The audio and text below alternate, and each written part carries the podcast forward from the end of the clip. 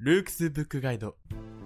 始まりましたルークスブックガイドの時間です、えールークスブックガイドは本を通じて世界を広げるということをコンセプトにね、えーまあ、本をご紹介しながらその内容について、えーまあ、内容を通してねいろいろ議論を深めていくというような、まあそういうコンセプトの番組ですけれども。はい。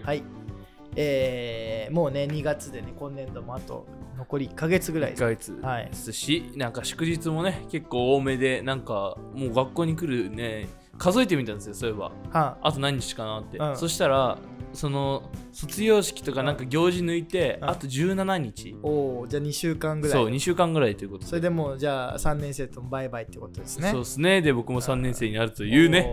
なるほど、そういうね。うんめでたい。まあ春ね、ちょっとね、春になってきて、ちょっと僕の花粉症がね、出てきましたね。多分花粉ですね。そうこの前ね耳鼻科行ったらあのやっぱ今年はね特に強いらしくて。えそう。なんか言われましたよ、うん、今年すごい強いから薬多めに出しておきますって。えでなんかほんと人もいっぱいで吸引してもらいました。ええそう。だからまあ耳鼻科行った方がいいっすよ。やっぱり結構違うと思います。え耳鼻科医って何？治療してんの？あ俺はあの副鼻腔炎もあるから、あはいはいはいはい。そうそうそう。でなんかもう万年頭痛があるタイプだから、っうん。ていうので薬となんか吸引ギュッて産み取ってるのをそう月1とかで行かなきゃいけないから。はいはい。そうそう。そうしないとちょっと頭痛すぎるということで。だからねでも結構、うんひひどい人なんか夜鼻詰まって寝れないみたいなねまああるね。ねいるから、うん。そういう人は行った方がいいらしいですよ。うん。うん、そうなんだ。結構ひどい方ですか？谷口さん。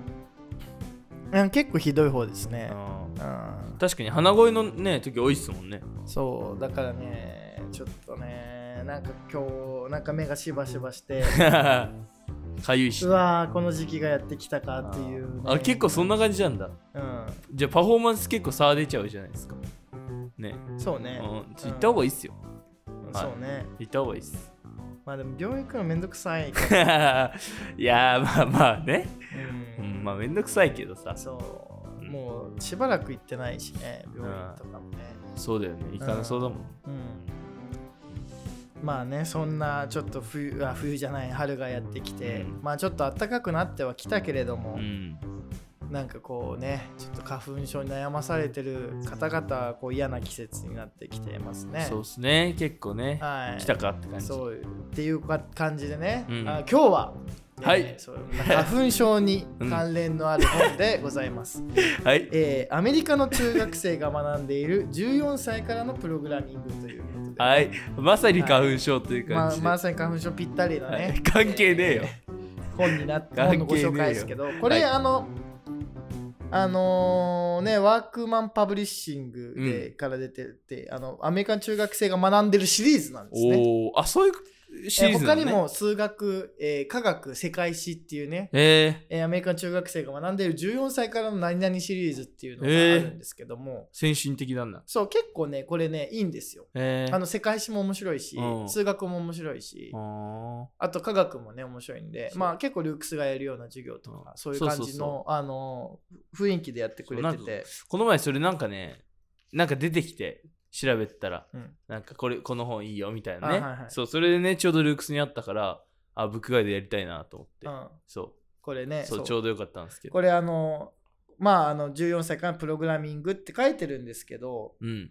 まああのプログラミングがなんかこうプログラミングを学ぼうみたいな本じゃないですね。おおうん、あのコンピューターサイエンスとうんコーディングの勉強なんで、ああの必ずしもこのプログラミングなんだこうなんかこう C++ とかその Python 最近だと Python とかはいまあ Java とかそういうプログラミング言語をうん。学びましょうみたいな感じではなくて、じゃないんだ。いや、ね。まあそういうあのあまあまセクションもあるんですけど、あのこれ何がいいかって結構コンピューターサイエンスってそもそも何なのみたいな話からなるほどね。基礎からね。そう。うん。やってくれてるので、うんまあ、最初はだからそもそも本当に、えー、と第1章がねコンピューター科学って何とかね。だコンピューターって何とかね。はいはいはい。うん、でどうやってこコンピューターってやり取りするのとかね。うん。であのデータ分析って何みたいな話からはいはい。あのプログラミングまで行くのになんかうん Python でのプログラミングとかそう具体的なものスクラッチとかで出てくるのが、うん。あの6章目なんで。もう結構後だなそうそれまでは結構基本的なこととかをちゃんとやってくれててしかもこうグラフィカルでねあの、見やすくて、ね、かわいい。そうあのなんでちょっとプログラミングなんか勉強したいなとか思ってる方は、うん。実はこれめちゃくちゃいいうん。本ですねなるほど。あのだからそのプログラミングいきなりプログラミング学び始めると、うん。ななんか結局まあなんかあのなんかい理解理解もせずに数学のなんかドリル解いてるのと同じような感じもするんですよね。なるほど。そうなんかとりあえず計算してみましたみたいな。うん。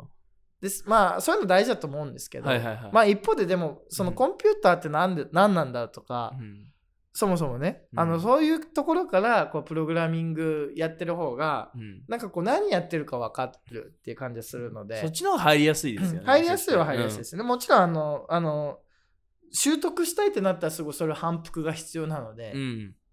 ただなんか初めの一歩としてはうん実は結構いいんじゃないかなっていうなるほど。感じがしますね。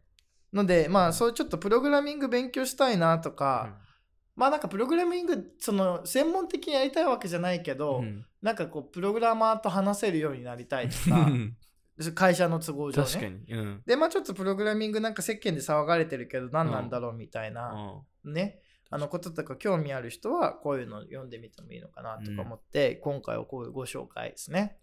で最近あのチャット GPT 技術がね話題になってますけどもバズってますよね。はいうん。でまああれもねあのーまあああいうのとかもどんどん出てきてうん。いるので、うん。あのまあ、そういう意味ではね結構こう必須のなんかこうねあのあれがどういうふうにできてるのか実はでもあれどういうふうにしそのプログラムがそのこう行動して、うん。なんだろうあのーその回答を生成してるかが、うんこうよく分かってない部分もあるらしくてです、ね、あそうなんだはいえー、意外と。えー、いやだからあのだってこう膨大なデータの中からうん。やりやってるんで実際にそのプログラムが何をしてその回答に導いたかっていうのはうん。結構難しいみたいですね。え。まあだから、まあ、あの7割くらいはまだね嘘をついちゃうっていうかね。ーうん。あの嘘をついちゃうどころかあの作り話を生成しちゃうっていううん。問題が挙げられてますね、ああのチャットあ GPT に関しては。ありますよね、たまに。その、全その分かんないって答えないうん、から、うんね。そうあの分かりませんっていう答えるんじゃなくて、うんあの平気で作り話をするっていうのが、ちょっとこう今問題になってますねだから、うん、なんか僕も面白かったあの「卑弥呼って誰ですか?」って聞いたら、はいはいはい。あのもう全然違う答えが返ってきてえー、え、あ、もう、これですよって。あ卑弥呼とはえっ、とえーもうだから卑弥呼が生きた時代じゃなんか卑弥呼はなんか6世紀に活躍した あ、なんか将軍ですみたいな感じになってて、いや卑弥呼6世紀ちゃうしみたいな。う んで将軍でもないしみたいな感じの なんかこうそういうなんかこうそうですね。そう平気でなんかこう平然と嘘ついてくるんで、ねまああのそこはねあのちょ面白いです。面白いし、面白いね。結構あのこれすごい役に立つなと思うんですけど、うんまあね、確かに。そうまあそういうねあのところはねこう半分本当半分冗談でうんみたいな感じでまだ使わざるを得ないっていう感じに、えーね、なってますけどでもなんかあれらしいですよ。なんかワンピースの正体聞いても分かんないらしいですよ。あー そうなんだもまだ分かんないみたいな感じで出るらしいです。えそれだけはやっぱり。ーあ完結してないそうだいろんななねあのチャット GPT 技術があるので、そまあ皆さんね、あの、あ、これですね、あの調べた。卑弥呼は日本の歴史上の人物で、あ、7世紀に活躍した女性将軍であり、卑弥呼の乱と呼ばれる名高い名前を引き起こしましたみたう。いな、ね。ないだろ。ないだろみたいなね。うんあのまあね、そんな、うんこれもまあプログラミングでできていますんでいや、でもこういう AI とがなんかこういろいろね、うんあの話題になってますけど、だからあのマイクロソフトとかはね、こういううん。オープン AI、あ、オープンチャットあの技術っていうのをこう、はい。もう検索に導入してね、うん。だからあの検索が変わるんじゃないかとかっていうことも言われてますよね。うん。そのだから今 Google で知りたいことやってるけど、どっちかって言っても聞聞いて返ってくる答えで、なるほど。だから例えばこのここいつに聞くっていう感じだその、ん。今日あだからはシリみたいな感じね。そうなんか「ヘイシリ」みたいなのの、こうもうがかなり高度に検索、はいはいはい。ヘイシリも結局あのインターネットの検索サイトにアクセスして情報を得てるんで,、うんそうですねそっから。うん。まあなんであのこういうねものから。ただこれが実際どういうふうに動いてこういう回答を生成してるかはその結構人間にはよく分かんないところがあるらしくて、うんまあこれがなんかこうあの AI 技術で問題になってその膨大な処理をすると人間にでも何やってこういう風になったのかがだんだん分かんなくなるっていう問題があったりとか、まああのするんですけどまあそういうちょっとね AI と共存みたいなあるいはその AI を活用するみたいなのが、まあ、なってる今こうプログラミング大事って言われてるけど、うん。なんか皆さんなんかこうプログラミングって何でもできそうみたいな感じだけど結構プログラミングも限界があるし、っうん。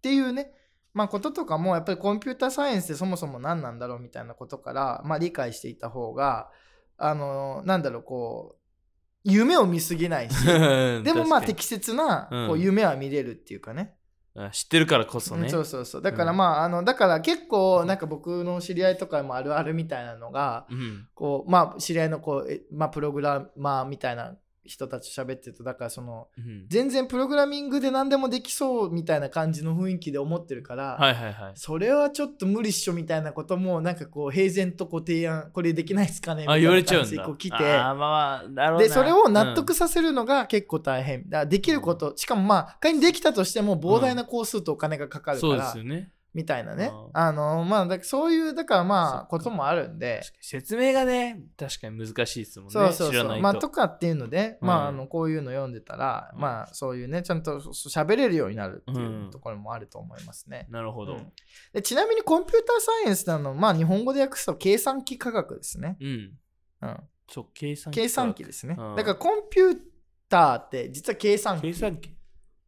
そうなんですね。うん、だから、あの、まあ、あのなんだろう、計算技術、計算をいかに効率的にやるかっていうところから、うん。まあ、始まって、だから、まあ、あの、ルークスではね、あのね、えーちょっと特別講師で大学の、ね、数学の先生をお呼びしたりすることもありますけども、ラジオねまあ、その時にねあの、暗号化技術の授業をこの間やりましてくれましたけども、だ暗号を解くとかっていう,、うんいうのにもあのスーパーコンピューターが変わってるみたいな話したじゃないですか。前はいはいしてました。してくれましたよね。してくれましたね矢崎先生。で、あの、コンピューターのうん。こう歴史って結構こう暗号を解読するためにあ。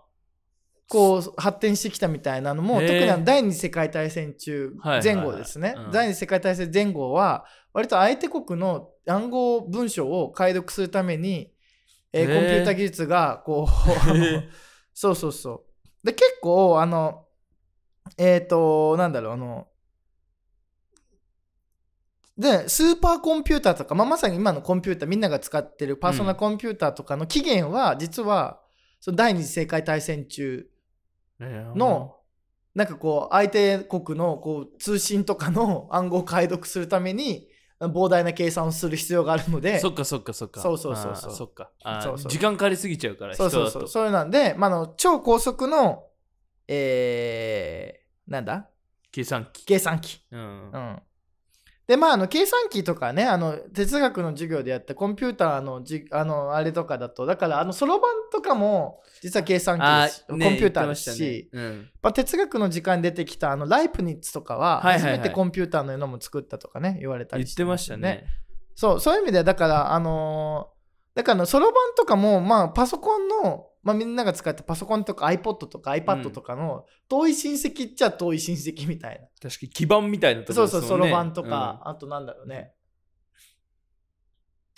あの、定規とかね。うんうんだかああそうかそうから、あれもまあコンピューターっちゃコンピューターなわけですね。うん まあなので、あの実は人類ずっと昔から使ってたわけですけどもい。やそれは今ほとんどやんないですもんねそうそうそう。学校でもまあだからそれはあの、もっといい、性能のいいね。で、まああの、このパーソナルコンピューターとかは、もう計算機どころかいろいろことができるようになっちゃったうん。ので、はいはいはい。計算機をも超えているわけですね。超えましたね。うん。で、もともとはあのスーパーコンピューターで計算機なんです、本当に。うん。うん。で、それが、なんかこうあの革新的なインターフェースができたおかげで、まあ、これはあのダイナブック構想とかあのアップルのね、直感的なインターフェースみたいな、うん。あのものからい要はこういう今みたいなそのあ iPhone とか、うん。こういう感じのインターフェースインターフェースというかその画面になってますけど、それまでは本当にもうただただこう計算して。こっちがやりたいことをコンピューターにで早くや素早くやらせるっていう。なるほど。で今はこれがインターネットと接続することによって検索できて。検索できて、でもそれ全部裏っ側で動いてるのは、うん。実際は数字っていうか、そのプログラミングプログラムなんですね。うん。であのまああの皆さん多分あのねあの最初にこうファイルとかもあるじゃないですか、うん。あのファイルのねとか。ありますね。はい、あれもだからあのプログラムが指示をしてこのファイルの形を生成して色とかも生成してやってるっていうので、うん。まあ、まあ実際こうパソコンでやってるのは全部この我々が打ち込んだ情報を、うん。まああの数字のデータに変えてうんでそのそれをパソコン側に読み取らせてうん。でそれでこう欲しい結果が返ってくるっていうこういうインタラクションに、うん。えーなっているわけですよね。なるほど。うん。だから実はパコンピューターはもうなんかこう毎秒毎秒めちゃくちゃ計算をしてるっていう。そっか。でこの計算をしてるけどその人間で計算何してるか分かんないから計算を分かりやすくしてるのがこのファイルとかなんかこうアアプリとか見やすくしてるそうそうそう。だからうん。結局そのウェブサイトとかもうん。裏ではただの数字とプログラム言語が流れてるけど、我々が目にした時にはなんかこうなんつうの？色とかまあ要はデザインになってるわけですけどそれ全部まあ数字や言語で表現されてるっていうような感じですけど。まあだからまああのこういうただの計算機がうん。本当になんかこう領域を拡大して、うん。なんかこう今やなんかこうもうみんなみんなみんながもう毎日活用しているものになってる、必需品になってます必需から品になってるんですね計算機けどから。うん、いやすごい進歩ですよすごい進歩ですね。ねえ。しかもここ最近の話ですもんねここ最近の話なんですね、あのうん。ムーアの法則っていうのがあって。はいはいはい。あの技術みたいなものはもう加速度的にあのそうあのコスパが良くなるっていう感じになるんで、まああの要はパソコンがまあ要はだからそのパーソナルコンピューターがねうん。あの要はアップルのねアップル2っていうやつですけど、はい。あの要は世界初のだから一般向け一般向けって言っても単価高かったんであれですけど、は1977年に出ていますね。77年。あ7年、うー、ん、あー全然最近だな。そうそうそう。40だから50年くらい前かな、うんねそうですね、まあ、だからわずかこの50年足らずで最初のは本当にだからなんかこう簡単に「ハロー」って言ったら「ハロー」って返してくるぐらいのうん。ものが今やなんかこうすごいことになっちゃって。そうですね。ね。あのでしかももうほとんど我々のねあの生産活動のほとんどはこのなんか一台小さなパソコンでか完結しちゃってるんで。うん。うん、だからまあすごいですよね。すごいっすね。はい。でこういうコンピューターがそもそもどうやってできてんのっていうのが、こうちゃんと結構細かく書いてるわけです。なるほど、うん。知ってるようで全く知らないですからね。知ってるようでそうし知らないし、じゃあうん。ソフトウェアって何なのとか、うん、OS って何なのとか、ね、あー改めて聞かれるとそうオねペレーションシステムって何なのとか、うん。インターフェースって何なのとか、うんうんうんね、だからなんでプログラミングをしたらそもそもその欲しい結果が返ってくるのかとか、うん。うん。まあ、そういうのがなんかこう結構グラフィカルで分かりやすくかつでも結構膨大なねうん。情報量で書いてるんでこれ562ページぐらいあるんで、あ結構ありますね。そう500ページ以上あるんでえー。だからそういうこうなんだろうこう基本的なところからなるほど。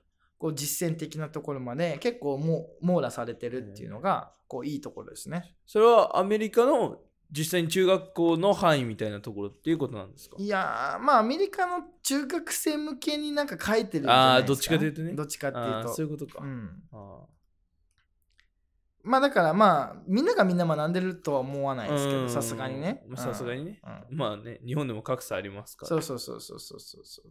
まあなんでね実はあの14歳からって言ってるけど、うん。まあ、全然何歳でもいい。何歳でもあの、ね。特にねあのとっつき最初の一歩みたいなものうん。にはこう向いてんじゃないかなみたいな、気になったらいいっすね。そうことでね。読んでみた方が。はい、まあ、うん。今日はねこんな話ですけども、うん。まあどうですかねこううん。コンピュープログラミングとか、うん、いや、うん、いや、僕自身。興味あるんですか？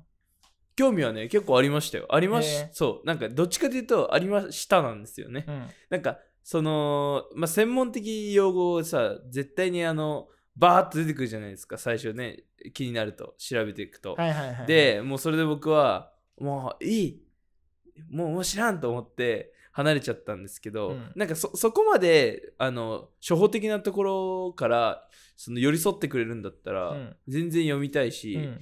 えなんならなんかまあ年齢的にもだけどそのひ必要かなっていうどっちかというと、はいはいはいはい。うんな気がするので、うん。それはもうちゃんと読みたいですね。なるほどね、うん、まあ、うん。やるやらないを置いといて、うん。とりあえず読んどいた方がいいかなあまあね、まあ、パラパラって読むだけでもね、うん。頭に入れといた方が。頭に入れといねてもねね。いいいいかなって感じですけど、うん。うん。なんか、まあ、うでも、その、これ編集したりとかもしてるからね。うん。あの、音楽、そのさ、ラジオとかでさ、うん。まあ、あの、編集とかね、あアドビソフト使ってやってるけどね。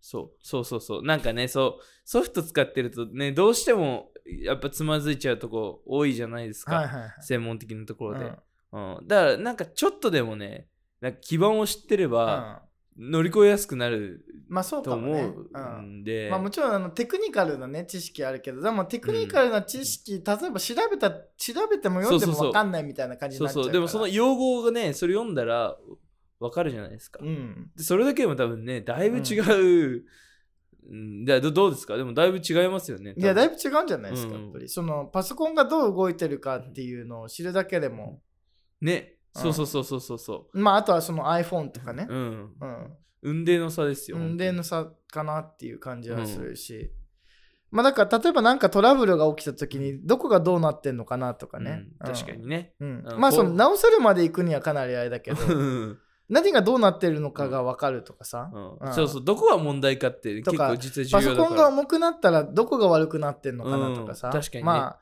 ね。何したらいいのかねそうそうそう。なまあとりあえずねなんかパソコン叩くみたいなことはなくなるから。確かにね。テレビ叩くみたいなことなくなるからね。谷口さんは興味あったんですか？プログラミングとかプログラミグングはね、まあ、何回かねん。勉強しましたけどね、うん。まああのやっぱりね僕なんかこうあんまり使わん使わないとダメだよね、うん。いや言語だからさ。ああそっかそっかそっか。プログラミングって言語だから、確かに見るのとやるのじゃねだしなんかまあ必要に応じてちょっと勉強してやったけど、うん。なんかそんなにうん。例えばテキストマイニングみたいなのを一時期こうちょっとやりたいなと思ってどういうことかっつったら、例えばある単語で調べて出てくるウェ,、はい。ウェブサイトがあるじゃないですか。いはいはい。でそこに、えー、とそこからあのテキスト自動に取ってくるっていうね。なるほど。なんかうん。僕はあの新聞データベースから、うん。あのーテキスト取ってきたい時期があったので、あったんですね。うん、うん。あその研究上ね、はいはいはいはい。ちょっとこうそれできないかなと思ってうん。いろいろ試行錯誤してやってたんですけど、ちょっとなんかこう新聞のデータベースとか結構、なんだろうアクセスそもそもするのが難しいみたいなところもあったりとかしてうんむちょっとねあとツイッターとかもやろうと思ったんだけど、うん。ツイッター今度はこう膨大すぎてデータが。あうん。ーえどういう感じでやるとしたんですか？例えば、うん。だから例えばだからルークスっていうことをつぶやいてる人の、うんえー、とテキスト全部と吸い上げる。ああもう自動的に？そう。あー。あ確かに膨大すぎるのか。それテキストマイニング。あまあルークスぐらいだったら取れるかもしれないけど、うん。まあまあまあね。それが例えば、日本とかね。日本とかだったらうん。もう膨大すぎるんで、そうかそうか。そうもうつぶやいてる人が多すぎるから、うん大なんか変になっちゃう。こうそういうのとか難しいなと思ったり。まあ、僕新聞で特定のワードを全部拾いたかったんで、うん。でそで、まあ、テキストマイニングしてそのこれそのテキスト情報取ったらだからうんあのさっきのチャット GPT みたいな感じだけど、まああのまあその要はその言語データを取ったらうん。そこからなんかこうよく使われてる単語とか、はいはいはい。まあ、そういうのを今分析できるんですね、うん。共起分析とかいうやつで、まあそういうので使いたいなとか思ったから、うん。あそういう時にちょっと勉強して、うん。その Python とか勉強したけど、うん。なんかこうある程度までいくとなんか高度すぎてなんかしかもまあだったらなんかこう別にそこうプログラミング自分でやるのはなんかあんまコスパ良くないなみたいな感じでまあちょっとねいあの一旦やめちゃったって感じですなるほど。うんうんまあ、だからなんかこう仕事で使うとか、うん本当になんかこう作りたいものがあるとか、うん。そういうなんか動機がないと、まあ、うん言語だから、ううんん。そっか。だから英語と一緒だよね、うん。さ喋ってないと忘れちゃうみたいな、確かに。うん。まあ、言いますよね。ちょくちょく喋んないとね。そうだし忘れちゃうって。まあなんか、うん。そのさ結局英会話とかもさなんかすぐ飽きちゃうっていうかやめちゃうのなんかこう、うん。英会話でしか使わないから、そう、そうそうそうそう。場面がないんですよね。そうそう。だから、そういう意味では、うん、うん。なんかこうなんつうんだろう言語と同じだなっていう、うん本当になんかそのなんかなんか強い動機これをやりたいからこれ話したいから、これ伝えたいからやるみたいな感じじゃないと結構プログラミングってなんか難しいと思うんですよだから結構、なんかこれからプログラミングだこれから英語だみたいな感じで、うん。結構習わせたりする方もいらっしゃると思いますけど、ね。なんかこう言語だ本当に言語だから、うん。使ってなんぼみたいな、うん。うんそう。そうそうそう。そうだからどっちかっていうとなんかこうねあの仕事で使うなりなんかこう作りたい音楽がなんとかとか、うん。作りたいウェブサイトがあるとか、なんかそういうものを教えた方がいいんじゃないかなっていうかうん。そうなんかこうじ実践のね、うん。意欲があった時に。そうそうそうそう実践の意欲がうん。をかきたててあげた方が、プログラミングはどうしてなんかこ確かう、うん、だフランス語勉強しようと思ってフランス語はなかなか勉強できないですからやっぱりよっぽどその言語が好きだったらにわかるけど、うんフランスに住むとかね、それぐらいのそうそうそう。なんかテストしなきゃいけないとか。うんだから、あの、まあ、たまにいると思うんですよ。その言語が好きっていう人が。はいはい、いますね。で、そういう子は別にプログラミング言語そのものを面白いと思えるけどう、ん。それ以外の人はね、なかなかね、うん。なんか動機がないうん。と言語学ぶっていうのはないんで、うん。だからなんかこう、プログラミングだなんとかだっていうよりは、うん。コンピューターって不思議だよねみたいなこととか、うん。ね、あの要はプログラミング言語を使うとこういうことができるようになるっていう,、うん。こう具体的なお話とかなんかこうあるいはじゃあ今こう抱えてる問題とか今うん。表現したいものとかが実はプログラミングをま勉強すれば、うんもっと効率的にはい。できるんじゃないかとか、うんまあ、そういう点にフォーカスした方がう、んプログラミング言語を学ぶ意義とかが逆になんかこう見えてくるんじゃないかなとかってねなんか思ったりしますけどね。なるほど。まあ、だからそうじゃなくてなんかプログラミングなんとかなプログラミングって何なのかとりあえず知っときたいみたいな人はこういう本をついまずね読んどけば、うん、確かに。別になんかそれ以上はいいんじゃないかなっていうね。うんうん。で、それで興味持ってやりたいってなったらやればいいあこの分野話ですからね。もしかしてこれ今やってることにめちゃくちゃ使えるのでは？とか、そういうなったら結びつきがね。ん。そうそう。なったら Python とかなんなり勉強するね、はいはいはい。あのきっかけになると思いますけど。うん、きっかけ作りですよね。うん。うん。はそうそう。だからまあとりあえずプログラミングなんか Java とかうやってないとと思ってなんかこう焦ってい手にするよりは、うんもう14歳からプログラミングとか、うん。なんかこういうちょっとこうお大きな本うん。をパラパラパラって読んで、うん。あこれいけそうだなみたいなところをこうん。うやったり、うんまあ、あるいはなんかもうその喋る時になんかこう知ってたらあこういうことできるしこういうことできないなっていうのが分かってるだけでも別にそれは価値だとは思うんで、うん。その特にプログラマーからしたらそうですね。カウンターパートの人が全然プログラミング分かってなくて、ここういうこともこういうこともできるでしょみたいな感じで言ってこられて、うん。はあみたいになるよりは、確こうかにね。喋れた方がお互いいいもの作れると思うんで、そうですね。だからそういうし、そういうね、なんかこう、どみんながみんな全部やんなきゃいけないみたいなことはね、こうそそれはありえないことなので、そうっすね。やっぱりみんながこうデコボコ埋め合ってね、う んい生きていく方がいいと思うんで、なんかみんなプログラミングだみたいな、英語だみたいなよりは、そのその先をね、うん。なんかこう、その先何が待ってるのかみたいなのがあったらいいなと。知っときましょうという。うん。まあそんな感じでね、今回はこの本をご紹介しましたが、はい。はい、14歳からのプログラ14ミング。歳からプログラミングということでね、あのはい。とてもいい本なんでね、あのうん。読みやすいしね、うん。あのこっちはぜひ読んでみてください。はい。で、まあ、あのルークスね、あののブックガイドの他にも6番組やっておりまして、はい、ルークスアカデミー、はい。に一番人気のルークスアカデミー、はい。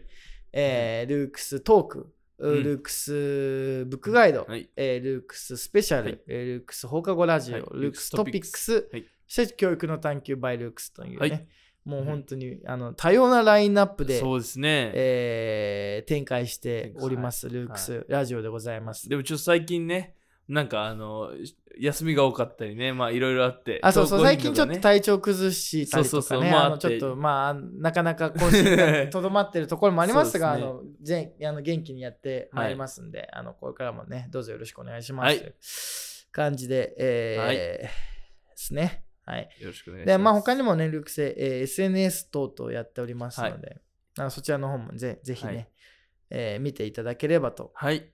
はい、思います。はいはい。ということで、えールークスブックガイド、はい。えー14歳からのプログラミングごはい紹介という感じでね、えー終終わりたいと思います。はいはい、あありがとうございました。